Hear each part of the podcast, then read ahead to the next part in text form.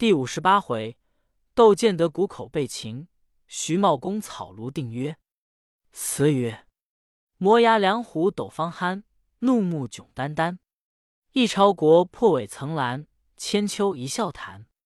邂逅佳人心欲醉，随唱百年欢。王张有约话便便，将军捆内砖。又调阮郎归。春秋时，卞庄子刺梁虎，他何曾刺的两个？当两虎相斗时，小死大伤。那死的何消刺？只刺的一个伤的，这伤的又何须多大气力对付？这真是一举两得。王世充时王位之余，推心置腹，以待群雄，借其土地以强根本。秦王声势虽大，急切间亦难了事。不义是冲反将要害之地尽托高梁子弟，弄得东破西失，自己坐在洛阳无可奈何，只得击了金珠。这长孙安氏去求下王窦建德，落得秦王以逸待劳，反客为主。今说徐茂公、孔王部两个不能建功，自己带领一支人马赶到千金堡来，岂知罗士信已用计破了。城内军民不分老弱，把他杀个一空。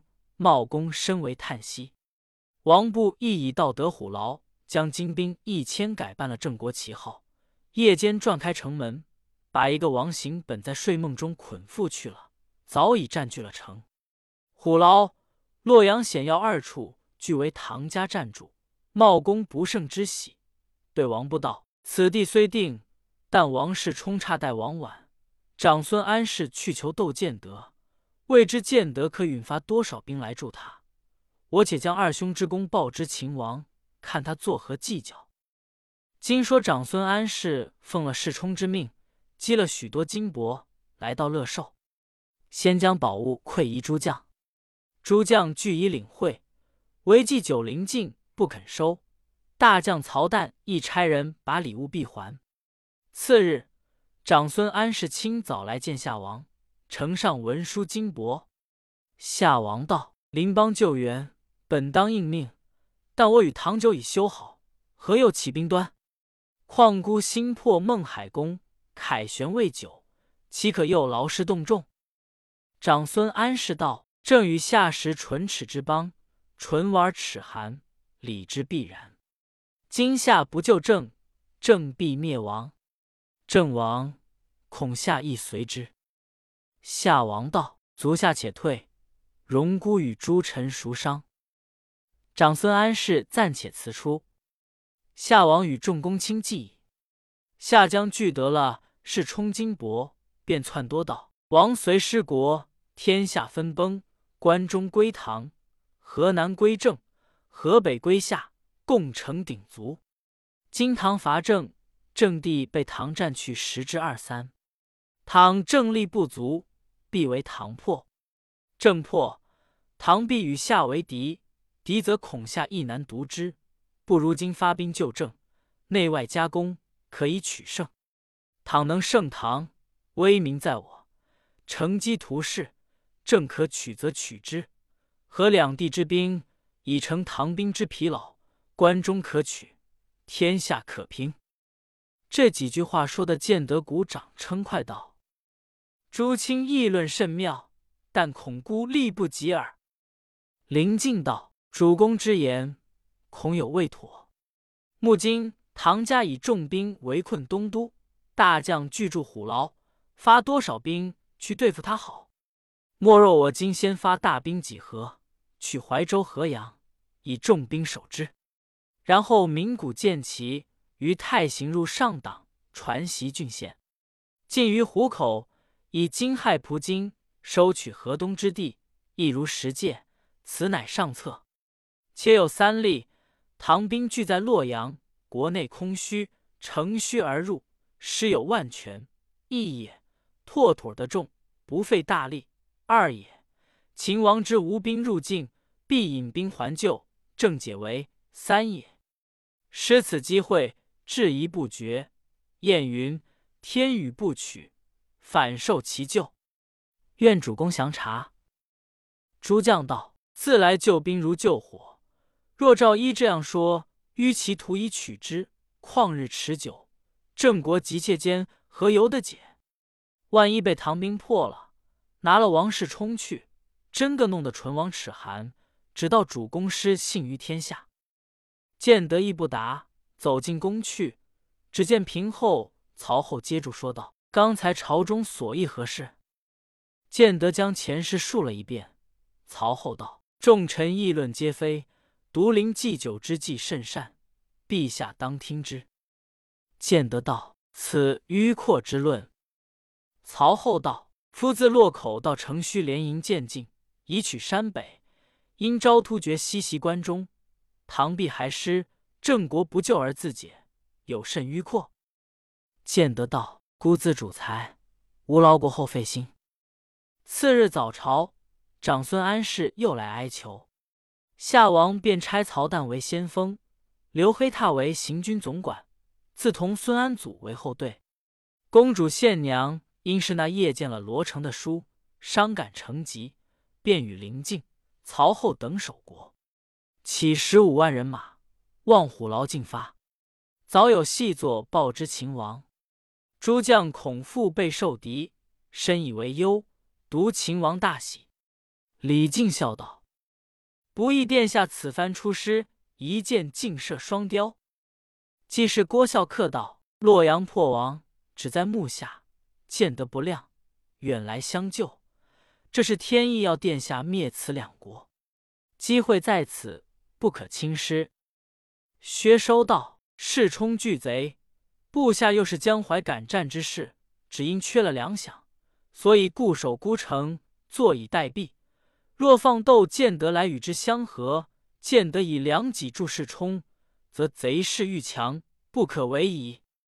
李靖道。如今只一分兵围住洛阳，殿下自领精锐，速聚成高，养精蓄锐，以逸待劳，出奇计，一鼓即可破建德。建德既破，先声夺人，世充闻之，当不战而自负麾下矣。秦王听了，大喜道：“卿言识惑我心，但此地重任，须仗将军谋划统辖。”李靖道。不需殿下费心，大约见得完局。这里赖主公之力，世充自然可擒。秦王道：“妙！只待叔宝与尉迟敬德二将，其余将士多叫屯驻洛阳，统领自己选甲兵五千，只赶到虎牢，与茂公诸将相会了。”茂公道：“臣知殿下必来，更得同二位将军到此。”破贼在旦夕矣。秦王道：“闻得下兵共有十万前来，未知真假。”茂公道：“不要去问他多少兵，臣今夜只消三千人，吓他一个个心胆俱碎。”便向秦王耳边说了几句。秦王鼓掌道：“妙！”茂公取令箭一支，对罗士信道：“将军同副将高赠生领一千人马。”即刻起身前往南方雀山埋伏，简帖一个，付你持续预备，如法奏功。又取令箭一支，简帖一个，对秦叔宝副将梁建方道：“凡二位将军领一千兵到泗水东北上一个土山埋伏，速去预备，如法奏功。”叔宝、建方领计去了。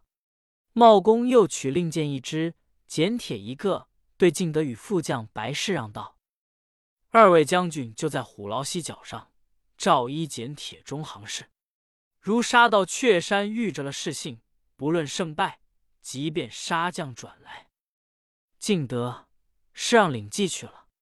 罗士信同高赠生归寨，把简帖拆开一看，却是每一兵士要被小红灯一盏，马上需用铜铁响铃，听中军轰天第二炮杀出。合着火枪归阵，秦叔宝与梁建方回寨，也把简帖拆开。只见上写道：“每兵要带火球一个，小罗一面，听第三个轰天大炮，即便杀出；合着火枪红灯，即便杀转。”茂公叫军士在正南山竖起一个高杆，教育文士及合二千玄甲兵守护着。再说夏国先锋曹旦到了虎牢，结营一二十里，每日到唐寨边来挑战，无人应敌。只到唐家，晓得他们统大兵来，不敢出头。夜间虽防来劫寨，到底兵士心上觉得懈迟。那夜方解甲安睡，只听得一声大炮喊叫震天。曹旦忙跨马赶出寨来，见无数火枪掩着一个黑脸大汉杀来。曹旦如飞举枪来刺，那将一边早打进胸膛。曹旦忙把身子一侧，火枪早着脸上，把胡子进行烧去，败入阵中。敬德领着一千兵东冲西突，并无人来拦阻，直杀到将近雀山。忽闻第二个大炮，只见罗士信马上。尽是红灯响铃，好像有几千人马杀来。那下阵第二队高雅贤如飞来接应，当不起罗世信这条枪如蛟龙出洞，缝着的便伤。世信在下阵中各处冲杀。那高雅贤对刘黑踏道：“兄看那南山上红灯，必是唐家暗号。我与你射了他，那些兵马自然散乱了。”说罢。即便纵马前来，那刘黑踏扯足弓，射一箭去，正中红灯，落江下来，复又一灯扯上。高雅贤正要射时，只见一声大炮，无数火球半天里飞将下来，冲出一员大将，口喊道：“秦叔宝在此，叛贼看拣！”高雅贤如飞接住，被叔宝拨开枪，一剪打下马来。梁建方正欲去刺他，幸亏刘黑踏救了，退江下去。叔宝与敬德、是幸会合了三千兵，近似几万人马，东冲西砍，杀得一个落花流水。正在高兴时，唐镇上闻已鸣金，只得勒马回营。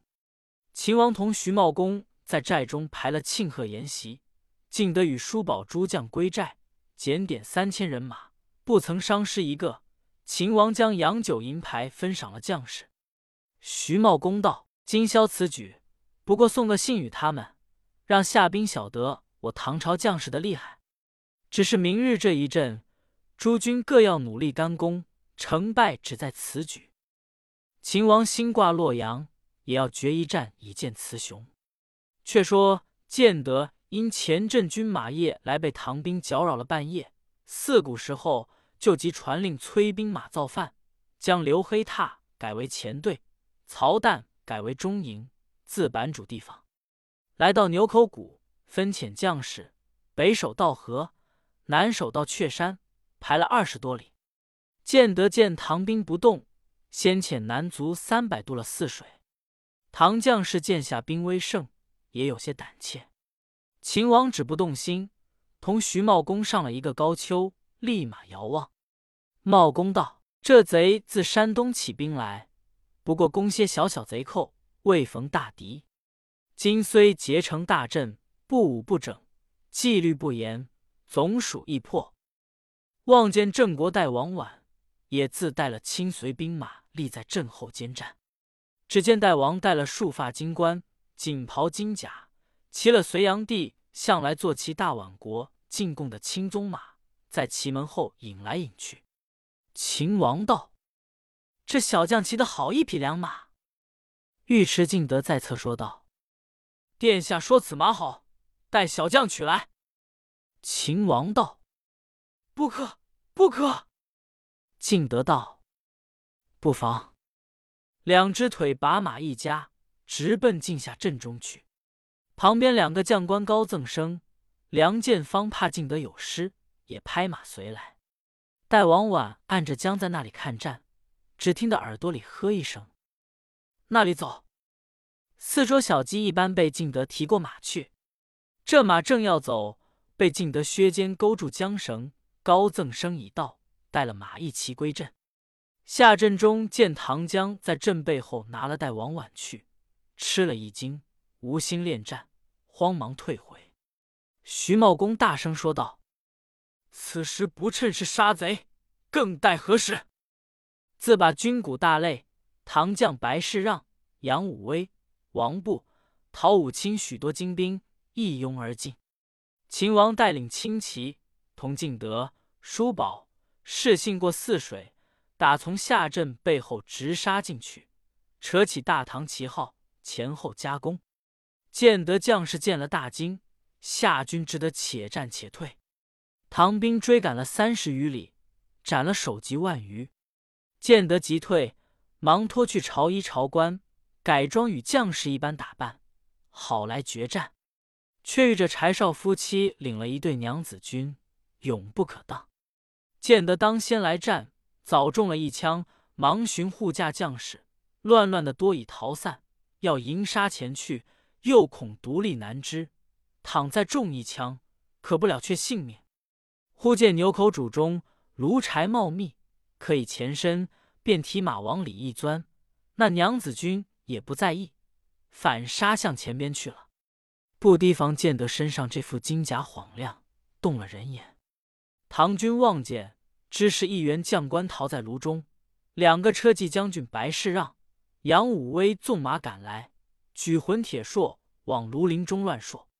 窦建德在炉中要杀出来，身负重伤，恐厮杀不过；若在里边，又恐槊着，只得大叫道：“我便是夏王将军，若能相救。”平分河北，富贵共享。杨武威道：“只要出来，我等救你。”建德提马跳江出来，被他们一把抢来绑缚，把脚拴在马上。恰好几个从兵已至，一齐簇拥回到大寨。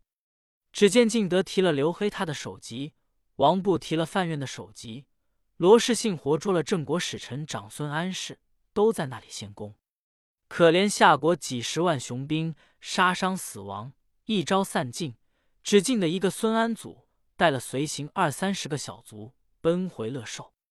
时秦王已在大寨，小校报说拿得下王窦建德来。众将不信，秦王亦不以为然。只见杨武威与白氏让押了建德，直至中军。众人看见，果是夏王建德，他也不跪。秦王见了，笑道：“我自征讨王世充，与汝何干？却越境而来，犯我兵锋。”建德也没得说，说几句混话道：“今不自来，恐烦远取。”秦王又笑了一笑，问杨白二将如何便拿住了他。白氏让道：“倒是柴郡马统帅娘子军敢杀他，来到牛口谷，柴郡马杀了前去。”他就潜躲在芦苇中，被我们看见拿住，应了民间斗入牛口，誓不能久之遥。秦王笑了一笑，叫监在后寨，垂衣河北尽悠游，何事横戈浪结仇？必见逞强谁与救？可怜束手做浮囚。此时见得手下被拿的有五万余人。秦王道：“杀之可惜，不如放了。”任他们回转乡里，众将恐放，还又与我为敌。徐茂公道：“窦建德也是草泽英雄，有众二十万，败亡至此，那一个还敢纠合来与我们战？放去正使他传殿下恩威，山东河北可不这儿自下了。”诸将皆心服其言。秦王心下转道：“柴少夫妇既统兵到此。”为甚不来相会？莫非被建德余党赚去？忙差人问前队将士，有的说已往洛阳去了。秦王便不再问，因对茂公说道：“我在这里整顿军马，亲同诸将先往洛阳。凡到乐寿收拾了夏国图籍，安抚了郡县，火速到洛阳来会合。”茂公领命，到次日即便带领自己人马起身。不一日到了乐寿，茂公即传令箭一支与王布，叫他小谕军士，不许忘路一人，不许搅扰百姓，违者立斩示众。乐寿城中百姓一闻夏王的凶性，只道唐兵来，不知怎样扰害地方，岂知徐军师约法严明，抚慰梨树，井井有条，因此市产老幼个个欢喜，迎于道路。茂公进城来，将府库打开，查点明白，又将仓廒尽开，召几个耆老，叫他们报名给领官粮，赈济穷黎。那五，六个耆老伏地儿泣道：“夏王治国，节用爱人，保护赤子，实慕恩泽。今彼一旦失国，我柴小民如丧彼，又安忍分散其储蓄？金猛将军道郡安抚黎民，秋毫无犯，时出望外，愿留此积蓄以充军饷，则乐寿虽不沾其会，亦感将军之德矣。”茂公点头称善，便将仓库照旧封好。来到建德宫中，只见朝堂一个纱帽红袍的官儿，面色如生，像蜥蜴死在梁上。粉墙上有绝句一首，道：“几年肝胆奉辛勤，依着全书事业轻。早向泉台报知己，青山何处吊孤魂？”夏季九龄进题。茂公独霸强奸之师。不胜浩叹，忙叫军士去备棺木并殓。又走到内宫来，只见宫中窗有尽开，铺设宛然。面南一个皇冠龙佩的妇人，高高的悬梁立在那里。两旁四个宫奴，姿色平常，亦亦死在侧。茂公之事曹后，忙叫人放下，亦备官本好好盛殓。搜索宫中，只不过十来个老宫奴。茂公想到，闻得窦建德有个女儿，勇敢了得，为何不见？询问宫奴，宫奴答道：前日孙安祖回来，报知皇爷被擒，那叶公主同了花木兰就不知去向了。徐茂公对王布道：窦建德外有良臣，内有贤助，齐家治国，颇称善权。无奈天命攸归，一朝秦灭，命也。硕也，人何由焉？当初隋炀帝传国玉玺，并奇珍异宝，窦建德破了宇文化及，都归于夏国。茂公一一收拾，并图书册籍，装在停当。晓得有个左仆射其善行，名望素着，养老治世在家，请他出来，要他治守乐寿。其善行辞道：善行年迈病躯，与世久违。愿将军另选贤豪，放某乐赌生平。茂公道：“眼前苦无其人，公何必苦辞？”其善行道：“仆有一人，见于麾下，必能胜其任。”茂公道：“请问何人？”善行道：“此人姓名不知，人只叫他是西贝生。闻他昔年曾在魏公麾下为参谋之职。”今隐居泉石村，卖卜为活。此人大有才干，屈其左志，必得民心。茂公道：“今屈尊驾暂为权舍，待我访西贝生来，兄即解任何如？”其善行不得已，只得收了印信，全为料理。茂公整顿军马起行，因问土人：“全石村在何处？”土人道。过雷下去三四里，就是全石村。茂公命前队王布速速暂行。不多几日，前队报说已到全石村了。茂公把兵马寻一个大寺院歇下，自己一服扮作书生，跟了两个童子进全石村来。原来那村有二三百人家，是一个大市镇。到了市中，只见路上一面冲天的大招牌，上写道是。西贝生树洞王侯，捕精神鬼，贫者来战，分文不取。茂公问村人道：“这西贝生寓在那里？”村人把手往西一指道：“在西去巷内第三家便是。”茂公见说，忙进巷内寻着第三家，只见门上有副对联，上写道：“身残诸葛三分夜，且宋文王八卦辞。”茂公知是这家，便推门进去，只见一个童子出来说道：“贵人请坐，家师就出来。”茂公坐了片时，见一个方巾阔服的人先连走将出来。茂公定睛一看，不觉拍手笑道：“我说是谁？原来贾兄在此。”贾润甫笑道：“帝今早课中已知军师必到此地，故谢绝了占卦的，在此相候。”大家叙礼过，润甫携着茂公的手到里边去，在独义轩中坐定。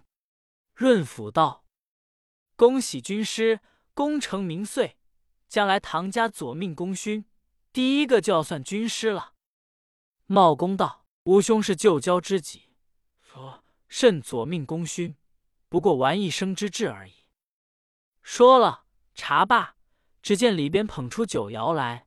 茂公欣然不辞，即便把盏。润甫道：“军师军旅未闲，何暇到此荒村？”茂公将秦斗建德战阵之事，并其善行举荐他去治理乐寿的话说了一遍。润甫微笑了一笑，道：“弟自为公变故，此心如同槁木死灰，久绝名利，满你密邑山水之间，渔樵过火，不易逢一奇人。”授以先天数学，奇验惊人。弟思此事原可寄人利物，何妨借此以避余生？不意又被兄访着。茂公道：“正是兄的才识经济，弟素所佩服。但心术之学，未知何人传授，岂道其详？”润甫道：“兄请引三大功，待弟说来，兄也要羡慕。”茂公举杯。一连饮了三公。润甫道：“当初有个隋朝老将杨义臣，他是个胸藏韬略、学究天人的一员宿将，因隋主昏乱，不肯出仕，隐居雷下泽中。”茂公道：“这杨义臣弟先年也曾会过，曾蒙他教义，可是他传的吗？”润甫道：“非也，他有个外甥女，姓袁，名子嫣。”随时曾点入宫，那女子不是针线，从幼好观天象，亦因天文经纬度数无不明晓，因此随主将她拜为贵人。后因化吉是逆，他便用计潜逃到母舅家，本要落发为尼，因杨义臣算他尚有贵人做匹配，享禄终身。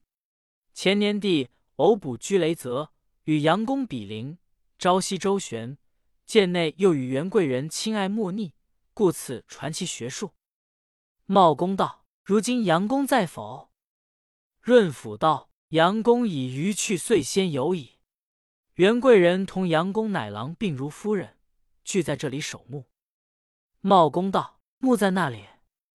润甫推窗向西指道：“这茂林中，乃杨公尊西之所，他家眷也住在里边。”茂公道。杨公虽死，弟与他生前亦有一面。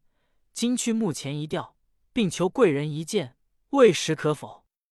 润甫道：“使得。”茂公就叫手下备楚衣一副，同贾润甫步行过去。只见几亩荒丘，一抔浅土，虽然树木阴翳，难免糊涂杂沓。茂公叹道：“英雄结局，不过如此。”润甫忙过去通知了袁贵人，袁贵人就叫仙儿换了崔蝶到墓前还礼，拜谢了。一进享堂中，茂公必要求见袁贵人。袁子嫣也是不怕人的，就是这样素装淡服出来拜见。茂公注目详视，见袁贵人端庄沉静，秀色可餐，毫无一点清照野艳之态，不胜其敬道。下官奉命来乐寿清理夏王宫事，昨见一个宫奴，名唤亲情，是随地旧宫人，云是夫人事儿，甚称夫人才学捆饭，在男子多所未见。下官欲遣亲情仍归夫人左右，未时可否？元子嫣道：“妾只道此奴落于汉族之手，不易反在王宫。但妾亲从凋亡，穷穷一身，自顾难全。”西侠与从者谋时，有虚胜意。说完，辞别进去。茂公此时觉得心醉神飞，只得别了出来，对润甫道：“帝向来浪走江湖，因所知未遂，尚未谋及家事。今见此女，实为契合，欲求兄为之直科，未知可肯为帝玉成否？”润甫道：“此系美事，弟何敢辞劳，管教成就？兄先到舍下去坐了，弟去即来复命。”茂公慢慢的踱到润甫家中去，坐了片时，只见润甫笑嘻嘻的走来说道：“元贵人使出碧玉手至中天，被帝在四解玉，方得允从。但是要依他三件事，亮兄意义处的。”茂公道：“那三件事？”润甫道：“第一，要守满杨公之志，方许师兄；第二。”要收领杨公之子新儿子母两口，去抚养他上达成人。第三，有个女真安，系隋炀帝的寺院夫人，在内焚修，与元贵人是异姓姊妹。当年杨公送四位夫人到彼出家，原许他们每年共膳，俱是杨公送去。今若联合诸臣，必须记杨公之志，以权贵人昔日结拜之情。只此三事。唐肯服从，即是兄的人了。茂公大喜道：“不要说此三件，就再有几件，帝亦乐从。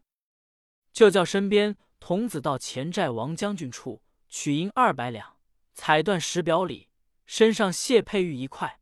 递与润甫道：‘军中匆匆，不及备仪，聊以二五银两，全为定偶。’”润甫忙叫手下并童子携夫送与元子嫣，说明依了三章之约。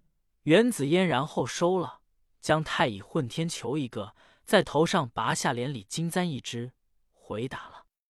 润甫童童子从人回来，复与茂公收气。茂公道：“成兄成全帝家事，帝明日当有些薄敬，并管辖乐寿文书，一同送来，大家共佐明君。”岂不为美？润甫道：“闲话且莫讲，请问军师，王室冲破在旦夕，丹二哥如何收煞？”茂公皱眉叹道：“若提起丹二哥，恐有些费手。”茂公又把钱雄信追赶秦王一段说了一遍。润甫跌足道：“若如此说，丹二哥有些不妥。兄与秦大哥俱系昔年生死之交。”还当竭力挽回方妙。茂公道：“这个自然。”正说时，天色已暮，只见许多车仗来接。茂公只得与润甫分手。明早坐下数乐寿印信文书，并书帕银二百两，差官送与贾润甫，又命亲随小校两个，将小礼百金与弓奴亲情送归袁子嫣。二人去了，回来说道：“弓奴礼金。”夫人处俱已收葺，差官又禀贾爷处文书礼仪，门户前封，人影俱无，只得迟回。茂公大惊道：“难道我昨日是见鬼？”忙骑了马，自己到全石村来看，果然铁将军把门，问其邻里，说是昨夜五更起身，一家都往天台去进香了。茂公叹道。贾兄何不情至此？心上疑惑，忙又到杨公墓所来。袁子嫣叫仙儿换了服色出来拜送。茂公执手叮咛了几句，然后上马登城，往洛阳进发。正是：陌路顿成骨肉，临行无限深情。